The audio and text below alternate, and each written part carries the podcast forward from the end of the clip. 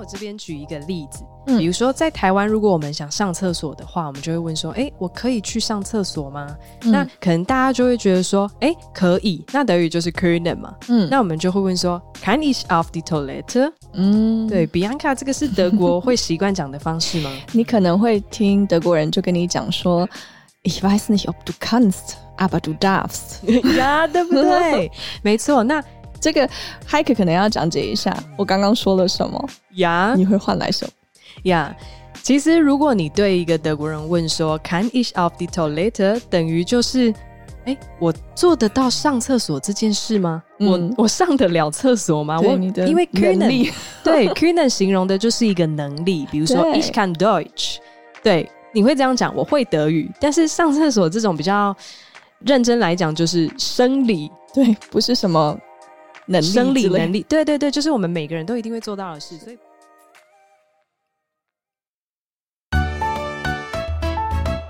，Wir kommen bei Deutsch Pipapo，在这里什么都可以说。文化学习到底德语的生活化的德语学习频道。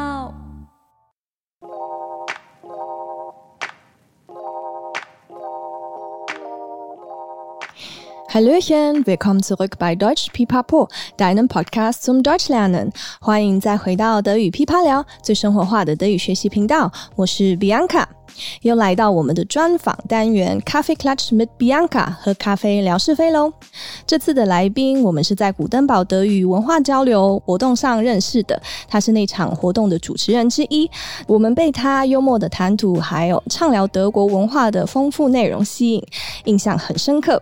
这次很荣幸能邀请他来我们的节目上，而且他也非常有诚意的直接来到我们的工作室，与我们真正的来一场 Kaffeeklatsch，真的很久没有。现场 Kaffeeklatsch 的感觉了，让我们来一起欢迎。Servus，大家好，我是 Heike。哎，Bianca，好久不见。对，好久不见，开心你今天可以来我们的工作室，跟我好好的聊天。没错。那 Heike，先麻烦你介绍一下你自己好不好？OK，Hello，、okay, 大家好。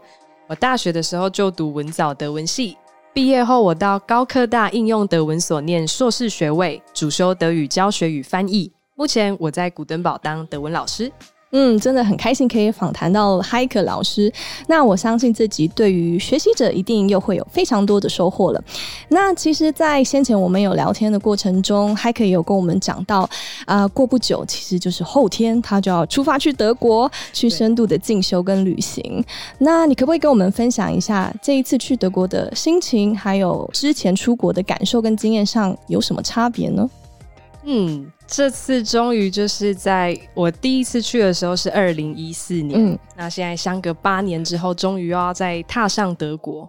我个人心境方面来说的话，呃，第一次去德国的时候是跟着学校一起做团体旅行，嗯，所以有来自家乡的老师、同学陪伴，那当地也有接待家庭可以照顾我们的生活。然后那时候有一种初生之犊不畏虎的心情，然后再加上又对德国这个地方非常非常的好奇，因为从来没有去过，是，所以可以很雀跃的去期待这场旅程，然后体验当地的生活。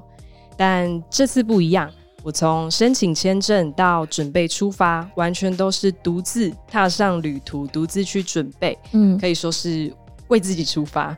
然后也需要自己独立解决在一路上遇到的一些问题。对，不过有了当时去过德国的经验以后啊，呃，其实这次去比较没有那么害怕。然后再加上自己德语跟当时相比也进步很多了。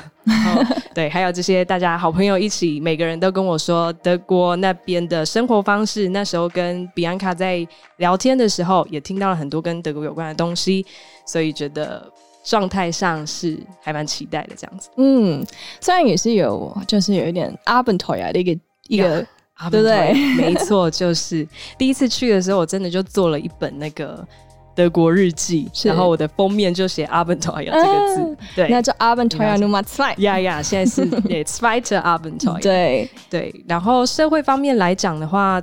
当时第一次去的时候，我觉得欧洲的社会氛围是相对安定的，嗯，然后现在相比的话，就是疫情其实也还没平息，然后乌俄战争也还在持续当中。所以我觉得应该也是对当地生活有造成一定程度的影响。嗯，对，那有当然内心会有一些疑虑，而且身边也会有很多声音。不过我觉得这应该也是一次蛮难得的机会，可以在这个时期去到德国。到时候希望我可以透过我的视角跟大家分享到我在当地观察到的变化。嗯，真的很期待这一部分。不知道海可在那边待了一年之后会有什么新的体验，还有故事可以跟大家分享。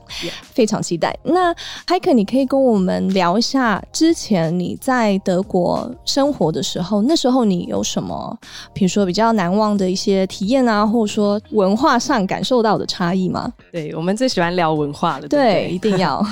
OK，当时的话，蛮多事情都蛮印象深刻。那主要最跟现在我自己在做的工作有所连接的一件事情，就是德国人对于教育的重视，是呃让我非常的佩服，真的是大开眼界。嗯。不知道比安卡以前上学的时候有没有听过 Schultüte？有哦，我还有自己的 Schultüte。哇！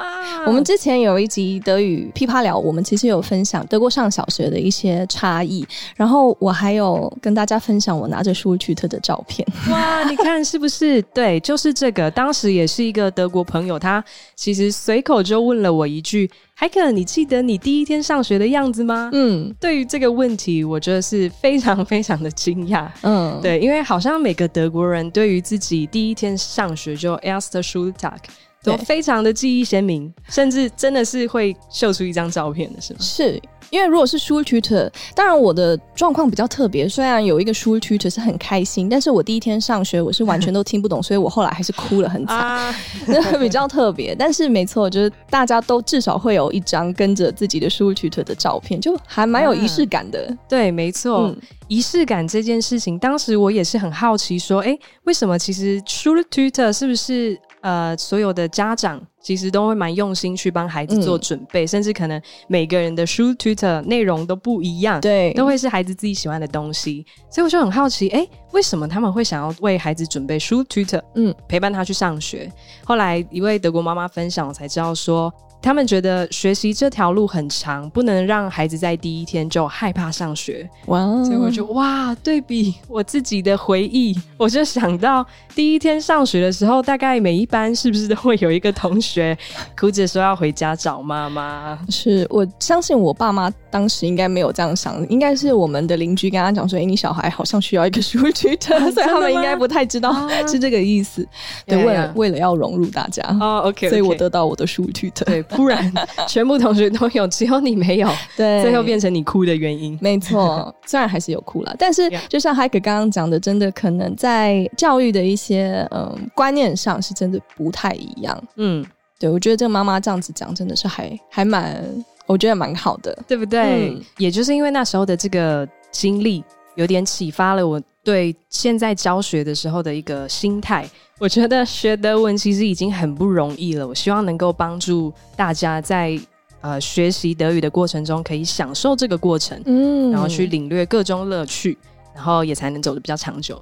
是.真的很棒。那先前你有说你是之前是住在 Gastfamilie 的吗？对不对？那你可以跟我们分享一些，除了就是刚刚聊到你的工作就是教育这一块，那你在 Gastfamilie 还有什么特别的故事可以分享吗？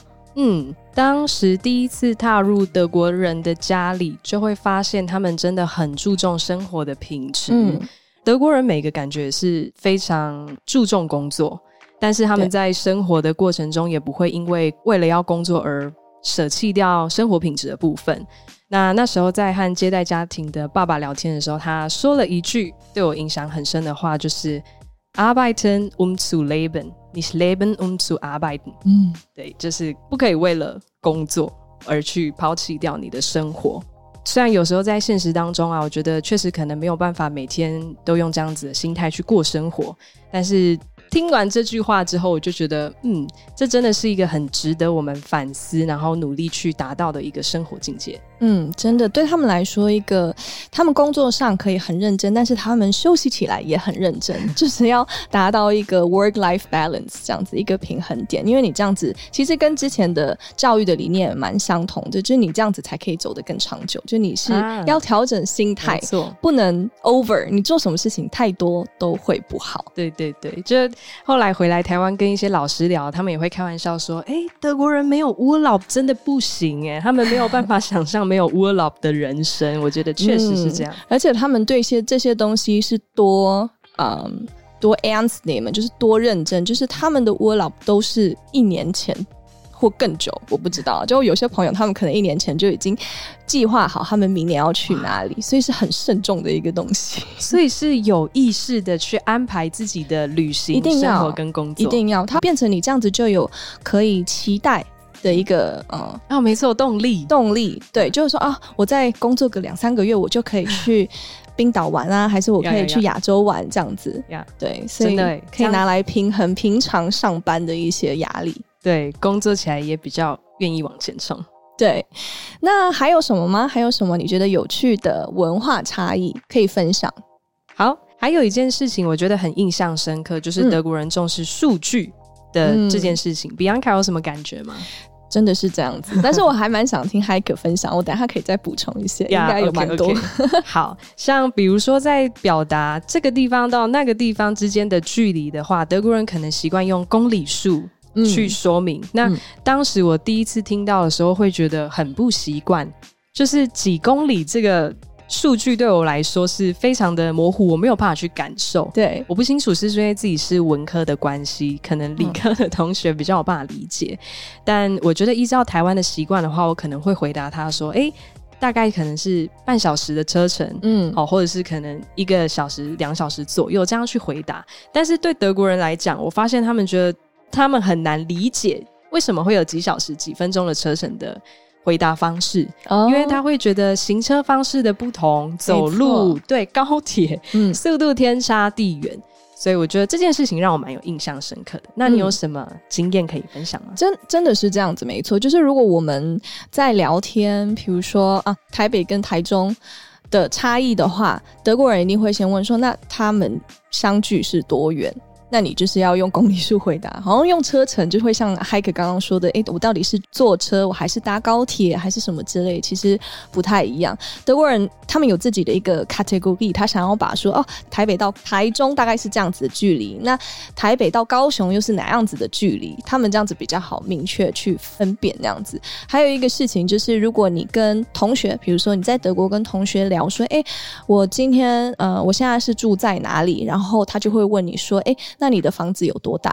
你还要跟他讲说你的面积，你现在是几克拉米差？他会说你你一房，你不能说你一房之类的。他说几房几厅嘛是是多大？啊、我想要知道具体的，这样他们才可以比较具体的去规划在他们脑海里面。哦，原来你一房是三十克拉米差，那你付的租金是多少？他们可以这样算。去德国前要先知道你的国家。人口多少，对不对？对，一定会问的必考题吧？对，你住的城市，嗯，人口多少，嗯、然后面积多大？这个好像也有一点困难了，但是也是会可能会聊到。嗯，对，我记得你刚刚提到那个 Quadratmeter，我的接待家庭的爸爸确实就问我说：“Heike，台湾的房子。”房价多少？然后我就想说，哎、欸，我们好像都用平数去计算，对不对？嗯，一平几万、几百万，然后我就发现平数这个单位对他们来讲也是完全没有办法理解。因为我自己以前非常讨厌数学，所以也没有把平数跟平方公尺之间到底怎么换算这件事情记在脑海里。所以，对当时蛮觉得蛮有趣的事情，就是跟德国人交流的时候。真的很感谢有 Google 的存在，真的就是一定要需要手机来帮你换算。我到现在还不会啊，而且还有台湾一个问题跟德国差异，就是我们的数字那个不叫写法吗？对，因为我们有万，可是德文没有，所以如果你跟我讲说一瓶几百万，天哪，我不知道我要怎么，我第一要换算瓶数，然后还要把几万几百万 再变成德国的数字，哇，那个很头痛，okay, 直接交给 Google，就是跟我们相反呢、欸。对。所以每次在这边我是没有概念的，很惨。没错，单位的部分。然后你刚才提到说，真的要对台湾就是有所了解，才能跟他们去交流这件事情，嗯、我感受也蛮深刻的。是我还记得第一次到德国的时候。然后在火车的路程中，同学就分享了一件事情，因为同学他已经去过德国，所以算是经历过这番那个逻辑思维不同的体验。嗯，当时他就跟我们说。玉山是台湾最高山，应该是全台湾人都知道的一个基本常识题。对，但是至于玉山高度几公尺，就对我个人来讲，就是一个完全我不会去注重的数据。我我其实也不太会。好，那我找到那个知音了。我以为只有我。对，所以当时他就在呃火车上帮我们恶补。嗯、台湾的地理，比如说，来，现在可以跟大家讲一下，玉山高度是三千九百五十二公尺，听众们记起来非常重要。为什么会对这件事情很印象深刻？嗯，我记得下火车到接待家庭家之后，我真的第一天晚上就被德国爸爸问到这个问题。对，所以我非常感谢当时朋友的分享，让我第一关过关。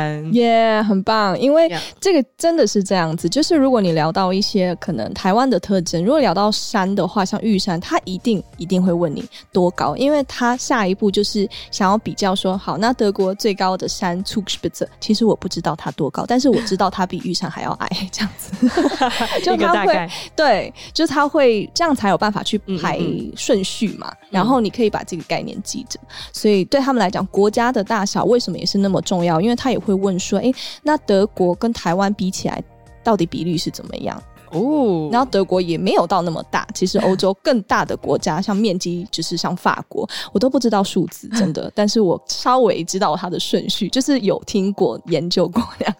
对，刚才讲到山脉，我觉得很有趣，感觉啊，如果可以把台湾人跟德国人的脑袋。做一个剖面图来看的话，嗯、感觉台湾人的脑袋就是，哎、欸，这座山比那座山高，哪一座山最第一名？但德国人可能就是充满数字。对对，所以我的头脑里面好像有一点混乱，因为我对数字也没那么敏感。但是我知道德国人会需要数字，对他们数字感觉就真的是一部分。嗯、也是因为这个经历之后，我发现回台湾，我开始。对于自己的家乡，一些除了基本面数字方面的资料，对，会去多了解以外，还有比如说历史啊、文化，因为他们真的也很好奇我们台湾的一些历史背景，是真的，所以真的是出去之后才发现，原来不够了解自己的家。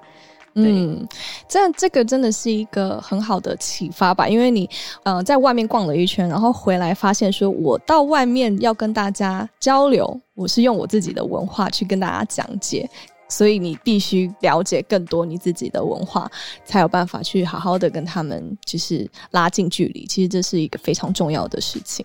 没错，也背负着一个文化交流、宣传台湾的一个使命。没错。哎，那我想问一下比安卡，关于德国的人情味这件事情，你有什么想法吗？德国的人情味哦，一定跟台湾的人情味不一样。可能我的角度会有一点偏见，嗯、毕竟我是在那边长大的。反问骇客，你觉得德国人的人情味代表是什么？我之前就有听说。德国人很不爱笑，嗯，对。后来我曾经在莱比锡旅行的时候遇到了一件事情。当时我在找一间学校，然后因为学校有不同的校区，地图有点复杂，我那时候还不太会 看 Google Map，嗯，所以我就决定向一个看起来很可靠的德国女士问路。当时那位德国女士说明完，确认我要去的地方之后，她就很仔细的告诉我路要怎么走。嗯，那我听完以后呢，我就照着他说的方式，只走几公尺之后就准备转弯。转弯之前，我回头看了一下他，嗯、我发现那位德国女士还站在那里，然后笑容满面的确认我是真的知道方向，有跟着点，有走对，没错。之后她才跟我挥手说拜拜。哦，对，从那一次我就发现，哎，德国人也许表面看起来很冷，但内心，我之前听过一个形容，说德国人很像炭火。哦，要烧的话很慢，但是烧起来就会延续很久。你觉得有这样？我有一点起鸡皮疙瘩 哎！哇，对，我觉得这句其实讲的蛮好的。其实我们在一些其他的单元里面有聊到，就是友谊这一部分，Yeah. 可能比较多台湾过去的留学生会觉得他们没有办法融入到德国人的圈子里面。嗯，的确是这样子，因为真的需要时间，就是因为你还有文化上的差异，你可能语言上也有差异。其实真的相对比起来，可能真的是需要一段时间去经营。可是这些友谊会。长达很久很久，没错。你看，我当时去第一次去到现在都八年了，接待家庭们还是非常欢迎我再度去拜访他们。嗯、而且我可以感受到的一件事情是，他们好像比较不会说客套话哦，不会，嗯，是不是？真的不会。我之前就听说，Yeah is yeah，Nine is nine。我发现他说，哎、欸。欢迎下次再来我们家啊！他没说就不欢迎啊。对，就是他说了，你真的可以去。真的。对，但我后来回来分享这件事情的时候，有些台湾的朋友，甚至我的家人，可能就会说：“哎呀，人家客套话，不要真的去打扰。嗯”因为台湾有时候你要是真的来，对方可能还会觉得：“哦，你真的来了。”对，但是真的是这样子。我们之前有聊过，这不一定都是德国人或都是台湾人可是多半可能身边我碰到的人就是这样子。他喜欢就是喜欢，不喜欢就是不喜欢。其实我觉得这样子的直来直往还蛮好的。像在友谊之间呢、啊，就有时候你问你朋友说：“哎，我今天这样穿好不好看？” 客套话。其实蛮害人的，没错，就明明很丑，不敢说，对，害他出去出洋相，对，所以这也是可能到德国要转念的一个。当台湾人在那边，你可能要先习惯，就是人家讲话很直，但很直可能也代表说他真的把你当朋友，所以他觉得没有什么不好说的。对，对耶，我觉得也想呼吁大家关于心理建设这方面，嗯、因为。我觉得台湾比较不习惯直接说出，比如说事实，或是只是、嗯、对站在德国人的角度，他觉得自己可能只是在陈述一件事实，并没有任何的情感或甚至是批评。对，但是台湾人的思考习惯可能比较不是这个样子，有时候会被激起一些敏感的神经。嗯，那也建议大家可以就是放轻松，因为他其实没有任何的恶意。对，然后你就会发现，哎，突然身边有人情味的德国人还蛮多的。对，真的是转一个心态，看的角度就不一样。是啊，嗯，那 Heike，你去德国的时候，嗯，就现在回来台湾，你在德国受到最大的影响会是什么？你觉得？就除了我们刚刚聊了一些文化上的差异，其实蛮多面向，我觉得在学德文的这几年，跟德国人接触的。对，这段期间都潜移默化的有一点被改变。嗯，其中一个我觉得最大的差别就是 Deutlichkeit。嗯，在学德文以前呢、啊，我可能会比较随性、比较自然，或是觉得嗯，东西放哪里也不一定，不会特别在意。包括讲话、说话的条理也是。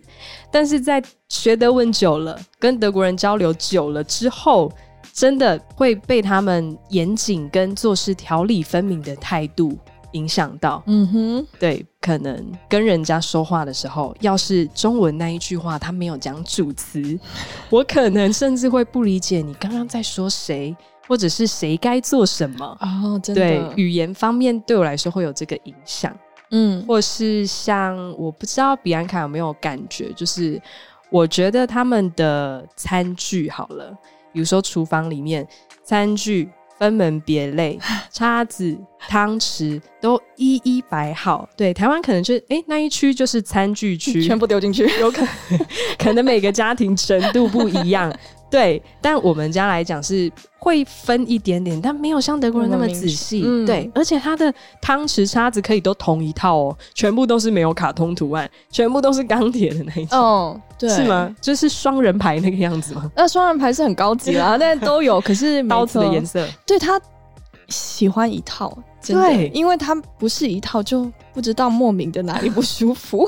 其实我觉得这样也不错哎、欸，因为我发现全部东西都是一样的话，真的可以去减少选择的。对，当然精力，嗯，对，跟刚刚那个说话态度一样。如果都只是说事实的话，就不需要去猜它背后的意义，也可以少了很多误解。这样子的想法是还蛮蛮不错的，以这样子的角度来讲，嗯，对，我也是因为。呃学了德文之后啊，才发现哇，中文真的非常非常弹性，也影响了我们台湾人的做事方式跟思考模式。所以我也是要对每个学华语的外国人表达一点敬意，因为中文真的很不容易，真的。那这就让我想起 Goethe 说的一句话，不知道比昂卡有没有听过？Wer fremde Sprache nicht kennt, weiß auch nichts von seiner eigenen。嗯，有你认同吗？我认同。那请 Heike 老师跟我们讲解一下。我觉得这句话对我来讲的意思，就是一个不懂外语的人。也没有办法去理解自己的文化跟语言，非常好，的确是这样子。到底我哪一个算是我的母语？其实我会讲说可能是德文，可是因为学了德文之后，其实也影响蛮多我。在说中文的方式，像刚刚 Heike 这样子说，可是我发现真的，我的中文回来之后，就是在组织上，我的德文有时候也会变成比较有弹性，其实会互相有一点影响。呀呀呀！但你可以去比较，就是代表，哎，你两个语言好像都比较内化了一点。所以，当你学习另外一个 Fremde Sprache，哎，你会更认识自己的 Sprache 的一些细节。对，所以双边都提升了，是没错，你就变成了两个的综合体。对.这样子也蛮独特的，蛮特别的。没错，没错。我们都聊到语言这一块的，嗯、呃，Heike 可以补充一下，你去的 Gastfamilie 它是在哪里吗？德国的哪边？它是在 Bayern 这个联邦的一个城市，叫做 Straubing。Straubing，我最喜欢聊下一个主题了.因为在 Bayern，所以我必须要问说，你那时候去 Bayern 的时候，你能听得懂他们在讲什么吗？我感受得到你的疑惑。没错，这就是我人生第一次在德国遇到的 culture shock 文化冲击。你可以想象当时的我已经学了三年的德文，嗯，对，当然没有办法听懂全部的东西，但是会觉得哎，对德文也算熟悉。结果没想到我深入当地去德国家庭住了以后，却发现。大家只说白话 大家都只说当地的方言，对，瞬间觉得，哎，该不会这个就是一个德国人？他如果学了三年的中文，结果住到一个。公台义的台湾家庭的感觉吧，嗯，很崩溃，对应该会很崩溃。你也有什么方言的冲击吗？我太多了，太多了。我光在德国，我自己不要说是台湾人到德国，我从北德到南德，我都会有 culture shock。哇，我在那边长大，其实我觉得南部的方言真的很很难懂呀。嗯、我也很想学习，哦、你来跟我们分享一下好了。还可以，因为我反而我对南边的方言我比较不熟悉。嗯。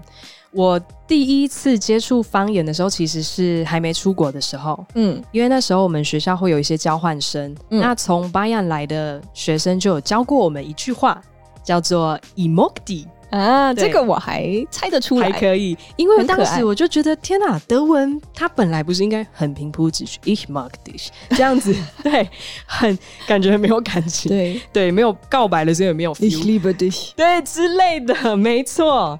那我就发现，哎，怎么可以有德文可以讲的这么，哎，Ich mag dich 有种音乐韵律感，蛮可爱的，真的。对，当时也只是觉得好玩，就把它学起来。是，对。但后来有一次在高雄的路上。我无意间遇到呃一对德国人，嗯，我就跟他们聊天，顺便问了说，哎，那 Woher kommen Sie？你从哪里来的？他一说 Bayern，我说哦想到我学的这句话，马上对他说 Ich mag dich。对方的表情真的我一辈子都忘不了，他真的是从一个普通德国人的脸。变成巴伐利亚式大笑的 青春洋溢的表情，笑到脸都红了。啊、而且你听过巴伐利亚人的笑声吗？很大声，非常大声，甜出来的。对对，不知道对是不是因为。不知道这玩笑可不可以讲啤酒肚的关系，oh, 比较浑厚，有可能哦。那个整个 resonance curve 比较大一点的 共鸣哦，不要生气哦，不要生气。如果有在白羊的人，只是开玩笑，没有啦。当时跟我说的那个巴伐利亚人是很瘦的，他是那个舞者。嗯，好。后来就从这个 Emoji 去发现说，哎、欸，原来你跟当地人讲方言可以揭发他不同的面相。嗯，所以也在让我自己真正去到巴阳之前，已经对这个地方产生一些好奇呀、啊。对对，然后不会那么的有隔阂哦，这样子很特别。因为我觉得刚刚 Heike 有说，其实我们都觉得说，好出国的话，如果可以啊、呃，说上几句。就是比如说，你现在不管是去日本也好，德国也好，就算你是去玩，你可能说上几句德文或日文，就当地的语言，就好像可以比较跟当地人比较啊、呃、拉近距离。但是方言又是另外一个层次了，对不对？如果我在台湾听到外国人对我说“哇爱你 ”，一样，对，会有一种打进心里的感觉。嗯、对，今天一直说台语，比安卡应该都还承受得住吧？可以，可以，可以，我的台语听得懂。不太会讲.我其实对还蛮多笑话，那有时间的时候再来聊吧。呀、这真的可以当另外一个主题。那呃，这段经历的话，就让我想起一个南非前总理 Nelson Mandela 说的话，嗯，翻成德文的话就是：Wenn du zu einem Menschen in einer Sprache sprichst, die er versteht, geht das in seinen Kopf. Wenn du zu ihm in seine eigene Sprache sprichst, Get das in sein Herz。嗯，对，翻成中文大概就是与人交谈的时候，如果你用对方听得懂的语言和他说话，就是在和他的大脑交流；但如果用对方的母语和他说话，就可以说到对方心坎里。真的是这样子。所以去巴阳记得来一句 “ik mag dit”。呀呀呀！对，结果大家会不会误以为全台湾人都知道这句话？嗯，我觉得可能听完我们这一集的话，嗯，呀，应该蛮多去德国的时候就会加上这一句话。呀，OK。但我个人觉得南部人是不是比较没有传统德国人那样子的严谨，或是难打成一片啊？我好奇这件事，我觉得这个，嗯，因为我真的比较少去德国南部，但是我自己的经验，像我大学的同学们，其实，在大学读书的话，很多到最后可能去不一样的地方工作嘛。那还有联系的大学朋友们，他们会觉得，好像在南边比较能融入他们的啊，呃，当地的呃社交圈之类的，去北边就比较。不行，不知道是不是就感觉好像北边的人真的是比较 冷，冷吗？冷一点，有距离感，有可能，可能南边的人比较热情，情，比较好打进他们的圈子。但是我真的觉得这可能都不见仁见智，真的。OK，好。那我突然又想到另外一个例子，就是我记得有一次接待家庭的妈妈来接我回家的时候。我一上车呢，就用了台湾人的打招呼习惯啊，随口问了他一句：“嗯，Hast du schon gegessen？” 哦，对，我问他说：“哎、欸，你吃饱了吗？”那当时德国妈妈是回我：“哦，吃饱了啊，没有多说什么。”但直到我们回家之后，他在跟德国爸爸分享这件事情，说：“海克刚刚居然问我吃饱了没？”哎，我想说他是肚子饿了吗？我才意识到，哦，对耶，德国人不会这样子去打招呼，对不对？哎、欸，这个蛮有趣的，他不会问。就是吃饱了没？这很，我觉得蛮台湾的。我也是回来台湾才会这样子，就是每次一进公司，大家吃了没那样子。对，假爸爸，嗯，就很自然。可是，在德国真的不会。但是他们会有一个字，我相信还可以有听过，叫 Mahlzeit 啊，Mahlzeit，它跟吃也有关系，它也被拿来当打招呼。没错，没错。对，所以不一定就是不会直接问有没有吃了，但是也会用 Mahlzeit 来打招呼。啊，还蛮有趣的。我有听说关于自己要不要吃饭这件事情是非常个人的事。哦，对，所以德国人好像比较不会这样子说，没有办法理解。嗯呀，yeah, 这个就真的是文化差异。对，他会觉得你为什么会需要知道我有没有吃饭呢？那你也要知道我有没有洗澡吗？之类的吗？呀，没错。对，私生活，私生活。那我们都聊到 Mahlzeit，聊到问有没有吃，拿来打招呼，吃。也是我们非常喜欢聊的一个主题，耶、我希望，我希望海可不会太讨厌德国食物吧？我非常喜欢德国食物，yeah, 真的，就连已经快出国了，我居然这两个礼拜已经去了两三次德国餐厅。你是要适应一下吗？也没有，本身就蛮喜欢哦。Oh. 对，从小不知道为什么我就很喜欢吃卡托粉哦。Oh. 对，直到去了德国才解开这个谜。就哦，原来就是从小可能就已经有铺一条路 要学德语，上辈子可能是德国人 啊，不知道。对，然后觉得德国真的就是马铃薯料理的天堂，真的是这样子。而且你有发现？你去了德国才知道啊，原来马铃薯有那么多不一样的种类。没错，原来马铃薯可以这么好吃，有 Weichkochen，有 Festkochen，呀，就是你拿来做马铃薯泥的，跟你拿来做一般的可能薯条或什么之类的又不太一样。真的耶，就像我在台湾如果买马铃薯的时候，有时候就会踩雷。今天可能想做 Kartoffelbrei，结果买到很硬的马铃薯，对，对，还怪人家不好吃。事实上，对自己要研究一下种。对，没错 呀。Yeah, 除了马铃薯外，你还有喜欢什么小吃吗？或者说，因为好像大家都会讲到 Currywurst 香肠，你有吃过吗？有 Currywurst。嗯，嗯，其实我在呃旅行到 Berlin 的时候，对，尝过第一次 Currywurst，嗯，当时就知道那是那边的国民小吃。是。对，之前也有听说德式香肠也是德国料理很重要的一部分，但是我突然想到一件事，嗯，我觉得全世界最爱吃香肠的民族应该是台湾人吧？哦，对对，哪里都要有烤香肠，真的风景名胜，大肠包小肠啊呀，对，没错，一个还不够，嗯，还要包在一起。但这些香肠都比不过我人生第一次吃到的特别香肠的经验，还要令我讶异。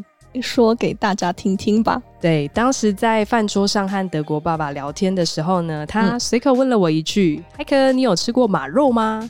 我就哇，一个文化冲击又来了一次，就是啊，马可以吃。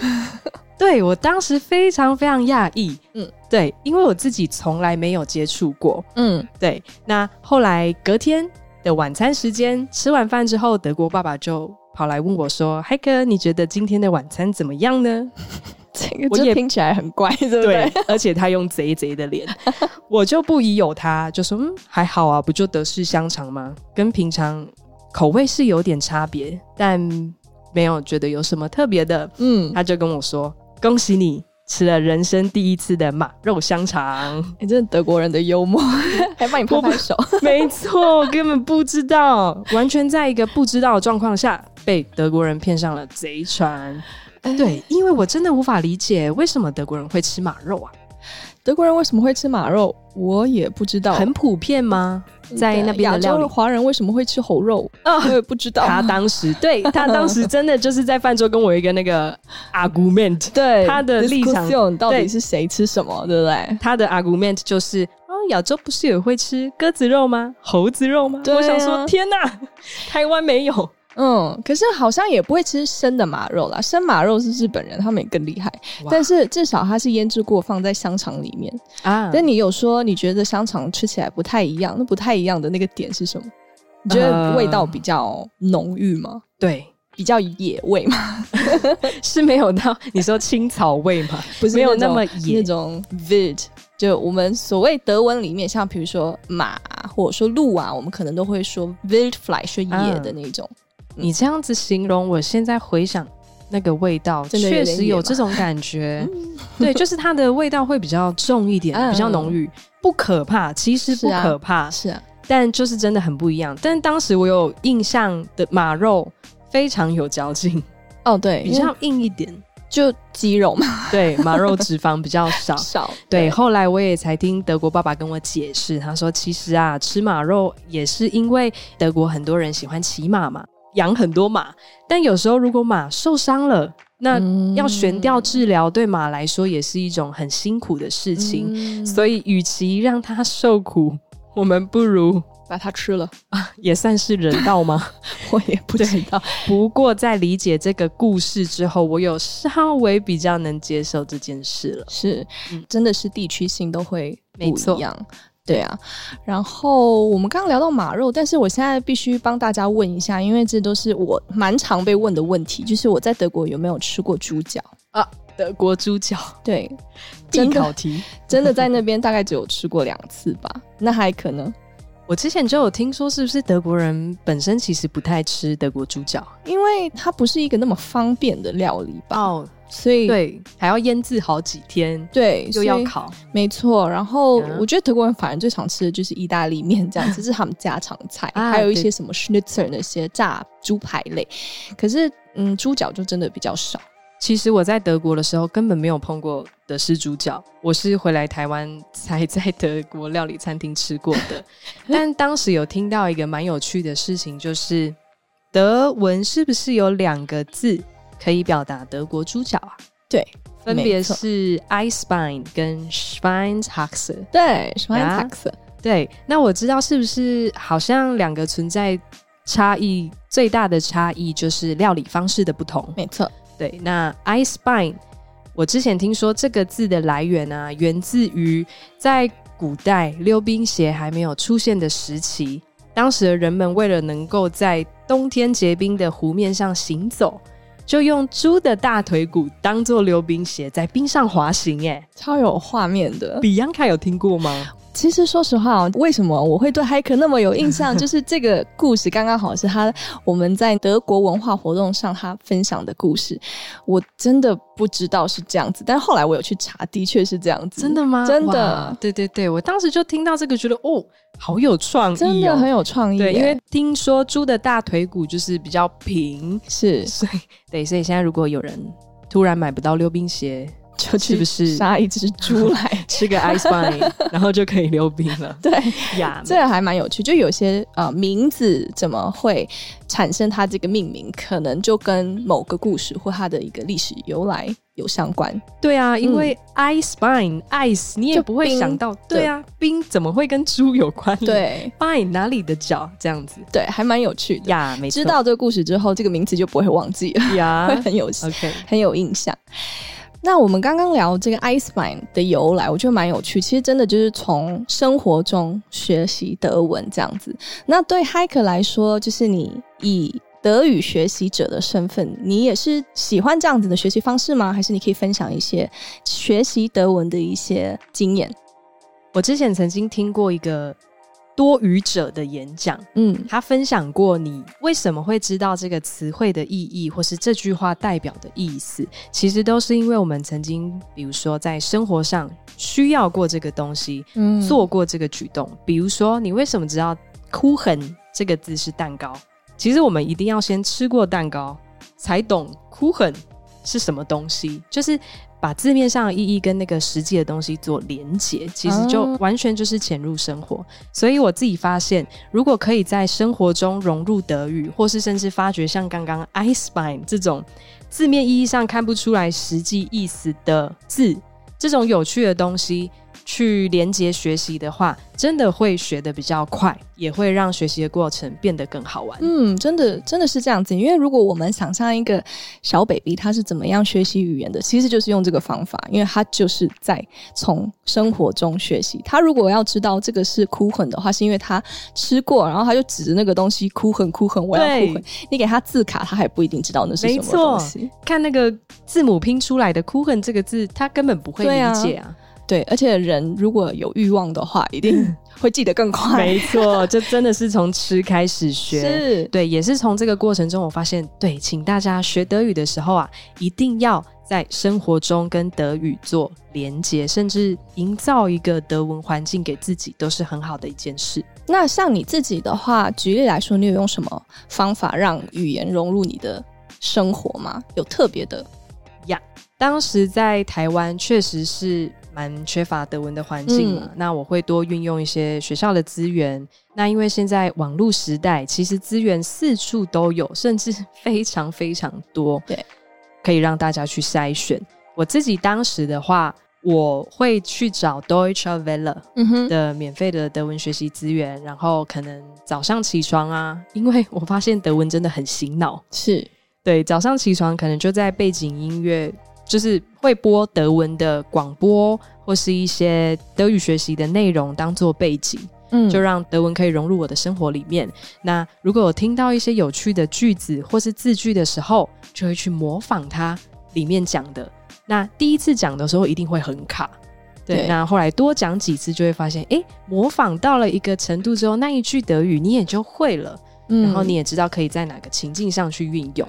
对，模仿是一个非常好的方法，因为就除了你是让你的大脑记住它以外，其实你的肌肉也在记着它要怎么去讲这句话，其实也是肌肉记忆。没错，德文越讲越顺。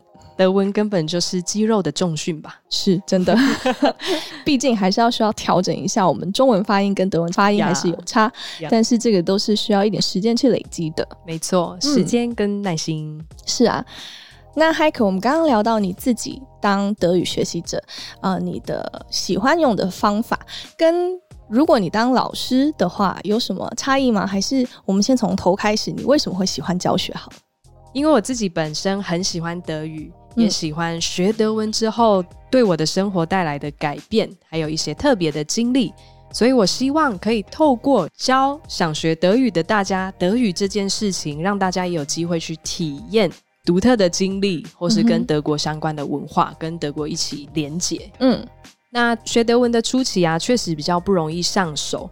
我自己也曾经差点放弃过，所以在教学的时候啊，我都希望可以透过和文化结合的教学方式，比如说分享一些我们刚刚聊到的很多跟德文有关的经验跟经历，让大家能够更自然的学会生活中可能会用到的德语，那并且在实际遇到要讲德语的情境的时候，能够流利的和母语人士应对。嗯，这个真的很重要，毕竟语言就是要用的。没错，语言是活的，是呀。Yeah, 所以刚刚第一点是因为自己对德文的热情。那第二点的话，我觉得当老师是一件很有挑战性的事情。嗯，那我本身确实也喜欢有挑战性的工作。比如说，每个学生各自的特质啊，学习方式都不一样。那如何带领学生去找到他自己的优势，然后去有效率的学德文，进而去补强他自己弱势的地方，都是一件很不容易的事情。我直到现在都还在累积经验，然后。最大的挑战就是老师要跟着学生一起进步，对，对，才有东西可以给他们。其实我觉得当老师就是你自己也会，你的收获其实也很多，从学生那边，所以我们是。就不管是学生或老师，其实都是一起在进步的，一起成长的。对，教学相长，所以也是因为有时候我们给出去给学生的东西，那他们给我们的回馈或是带给我们的东西，事实上比我们付出的可能还要更多更大。其实是这样子，他们给你一个问题，反而会给你蛮大的启发。有时候被问到说啊，你等我一下，我回去查一查再告诉你。Yeah, 对对对，我们也会进步啊，所以老师可以跟着学生一起进步。那 Heike，你自己觉得你在自己的教学上有什么特色吗？就是比较不一样的方法。我没有很认真去跟其他老师比较过，嗯，不过我自己的话，我蛮喜欢透过文化的东西去激起学生的好奇跟兴趣。嗯，因为我们如果长期待在台湾的话，有网络资源，但是确实没有办法实际接触到德国的文化，甚至可能没有办法像我们刚刚聊到的接触到那么深。的德国文化层面，就像刚刚的哭痕啊，他如果只认字那个哭痕，但他不知道实际上会是一个什么样的感觉。德国人的脑子是怎么去思考德文逻辑的，跟我们用台湾人的头脑去思考德文又是很不一样的两件事情。嗯。所以我会希望大家可以在生活中。融入德语学习，所以我会带一些比较可能多媒体的内容啊，嗯、或者是比如说当地的口语啊，这句话在这个情境，你可以用哪一句德文来表达？那我这边举一个例子，嗯、比如说在台湾，如果我们想上厕所的话，我们就会问说：“哎，我可以去上厕所吗？”嗯、那可能大家就会觉得说：“哎，可以。”那德语就是 “können” 嘛。嗯，那我们就会问说：“Kann ich auf die Toilette？” 嗯，对，Bianca，这个是德国会习惯讲的方式吗？你可能会听德国人就跟你讲说：“Ich weiß nicht, ob du kannst, aber du darfst。”呀，对不对？没错。那这个 Heike 可能要讲解一下，我刚刚说了什么。呀，你会换来什么？呀，其实如果你对一个德国人问说 “Kann ich auf die Toilette”，等于就是，哎，我做得到上厕所这件事吗？嗯、我我上得了厕所吗？我你的因为 können 对 können 形容的就是一个能力，比如说 Ich kann Deutsch，对，你会这样讲，我会德语，但是上厕所这种比较认真来讲，就是生理，对，不是什么。能力生理能力，对对对，就是我们每个人都一定会做到的事，所以不需要用到 können。Das kannst du，das kann jeder，das kann jeder，呀，所以用 dürfen 的方式的话，他们才会知道说，哎，你是要提出一个请求。对，没错。Good。那又举例来讲，比如说你可能在德国跟德国人吃饭的时候，他可能会跟你讲 Mahlzeit，或是 Guten Appetit。对对，但我发现，哎，台湾好像没有这个情境，哎。是你有想到什么句子吗？台湾我们顶多会说用餐愉快，好像也没有。对，这真的就是文化差异上。对，对，用餐愉快感觉是比较正式的场合，或是服务生对你说的。对对对对对对，所以他们 my side Guten Appetit 这种很生活化的东西，我也希望可以在课程当中带大家听到学习情境。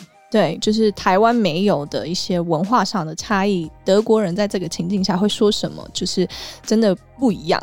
对，也可以减少那个闹笑话的可能，是没错。嗯，不知道有没有上厕所的能力这样？对，大家注意一下哦。嗯，所以第二个的话就是。为了要让大家可以达到刚刚说的那一些实际运用德国人真正会讲德语的能力，所以我觉得有一个学习方法叫浸润式学习法。嗯哼，对，也是我在上课当中很常使用的，就是透过沉浸在德语的环境和德文的思考逻辑当中，让大家潜移默化的提升德语能力。嗯，对，但是当然，这一切都是需要付出耐心跟时间的。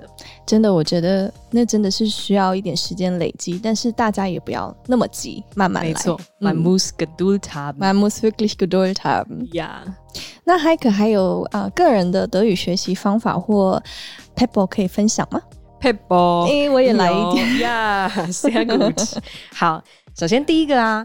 因为我相信，在进入德语学习的时候，大家应该踢到最大的一块铁板就是 der die das，嗯，词性的部分，对不对？嗯，那我觉得学德文已经很耗脑力了，嗯，大家尽量可以的话，就是多用一些方法来降低大脑的负担，是，比如说像大家一定都知道心智图 mind map 学习法。那我在课堂当中也会蛮建议大家，你们在背单字的时候呢，可以直接以主题式的方式去学习。那最中间就写一个 Thema，在这个 Thema 里面，我们会遇到哪一些词性的单字，就依照 der die das 去分类它，哦、而不是全部像不知道比安卡有没有看过以前的那个。字典是不是都用 R、B、C 这样子做排序，对不对？我个人觉得这个方法是对，很有系统，但是可能对大脑来说没有办法有效率的学习。是，嗯，所以运用这个情境，再搭配词性，或甚至这个情境上用到的什么动词，我们都把它写在一个心智图表里面的话。其实你在面对听力考试、阅读，或是实际讲德语的生活情境当中，你的大脑自动就会归类、嗯、这个情境你可以用到的德语。那在需要的时候，就会可以很自然的去运用出来。嗯，这很棒，因为大脑的连接会速度比较快一点。没错，不然你要从 A B C D 开始找，对啊，很困难，不可能跟人对话是从 啊对话到 Z。没错，等一下，我现在只到 C，我还没有到后面，哎、我不知道这个单字怎么讲。哎，那你有 A？u u 吗？有没有 umlaut 的部分？有，在很后面。呀呀呀之类的呀。那再来第二个的话，就是刚刚稍微有讲过，那我自己把它取名叫 Papagei 学习法。啊，Papagei 是什么呢？鹦鹉。是的，对，大家都知道，其实有时候鹦鹉讲话跟发音可能可以比我们更正确。哦，真的。对，所以我觉得模仿母语人士说话的方式，去反复练习听力，嗯、或是呃你听到的句子，无论是在课本中听力听到的，还是实际生活中听到的，大家都可以把它截取下来。反复练习，嗯、真的不要害怕去重复去 repeat 它。真的，嗯，像我们学语言的科系的学校，你其实你就会发现，好像有一些学外语的人坐公车。走路的时候看到他在碎碎念，对，然后怪怪的。但其实这真的是一个增进口语能力很棒的方式，是一直反复反复的重复一个东西，它终究就是会变成你的呀。Übung macht den Meister，Übung macht den Meister。哇，我们真的今天有很多很多名言藏在我们的访谈里面。对，所以说，那第三个也是我个人觉得最重要的一个部分，就叫做勇敢说话法。嗯，这也是我们提倡的一个非常重要的点。没错，无论如何，大家就直接开口说，真的不用怕错。是啊，对，因为你讲错的东西，哎，那德国人也会纠正你啊。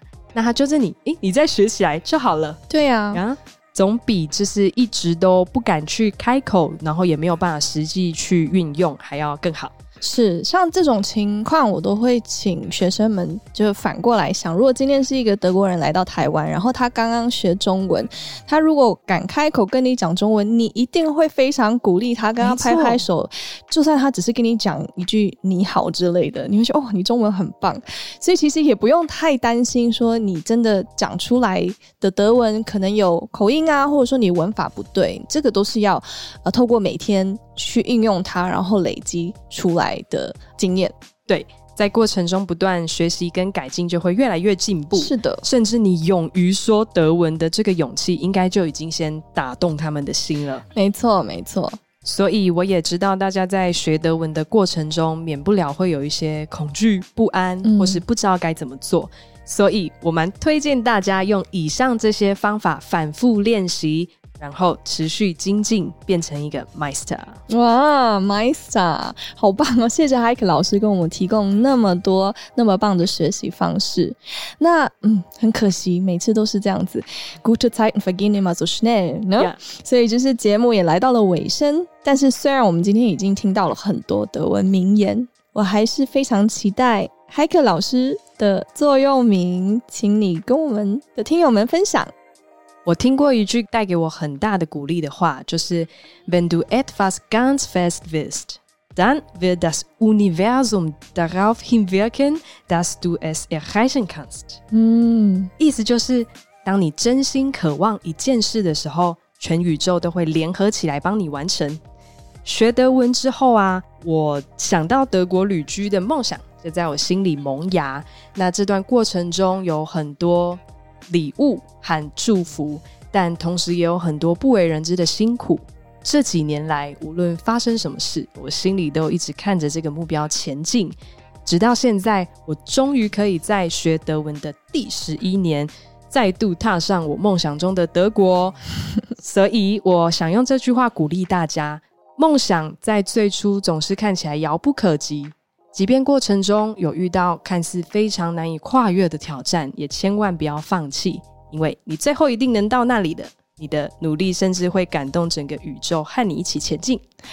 哇，真的说的太好，我好像没有什么可以补充的，很棒，Hiker。我再重复一次你的座右铭：Wenn du etwas ganz fest willst, dann wird das Universum darauf hinwirken, dass du es erreichen kannst。哦，好喜欢这一句，会起鸡皮疙瘩的。好喜欢听 Bianca 讲这句啊，谢谢，原汁原味的德文，谢谢。当然，如果大家想跟 Heike 老师学习，也可以到古登堡德语咨询 Heike 老师的德语课程哦。最后再来一个小小的工商时间。古登堡德语提供业界唯一最完整的 R.I.N.S. 到 B.I.N.S. 德文文法线上课程，课程目标就是让每一位学员能成为德文文法小老师，或像刚刚 Heike 说的德文文法 Meister。耶！好，今天很开心，谢谢 Heike 来这边跟我 Coffee Clutch。耶谢谢，欢迎大家到古登堡找我哦。对哦，记得大家去古登堡找 Heike。好哦，那我要收尾一下，谢谢你今天的收听。喜欢的话，记得订阅德语噼啪聊 Podcast，还有 IG，一起丰富你的德语生活。记得加入我们的 FB 社团，搜寻德语噼啪聊，一起讨论，让学习德语更有趣哦。Bis zum nächsten Mal, wir freuen uns auf dich, deine Bianca und Heike. Fertig.